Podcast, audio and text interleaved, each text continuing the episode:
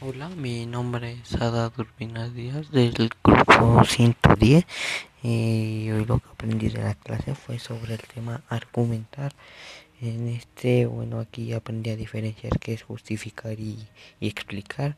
Justificar es la parte de saber del conocer y de la ciencia que se acopla del apoyo o respaldo que analiza o favor de una ciencia, ya sea un punto de vista o una opinión de, de tal ciencia. Y explicar es entender un concepto o una situación explicando cuando creemos que algo no es suficientemente claro o no ha sido comprendido por la persona que, que nos está escuchando.